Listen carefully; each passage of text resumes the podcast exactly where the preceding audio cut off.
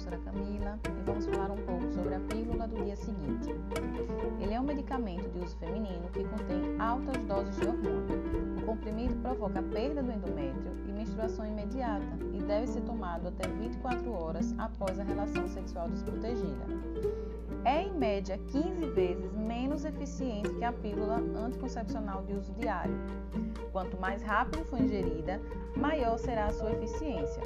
Seu uso é associado erroneamente ao aborto, quando na verdade age evitando ou adiando a ovulação, caso não tenha ocorrido até aquele momento, e evita a formação do endométrio. Se não há ovulação e posterior nidação, não há gravidez e, portanto, não há aborto.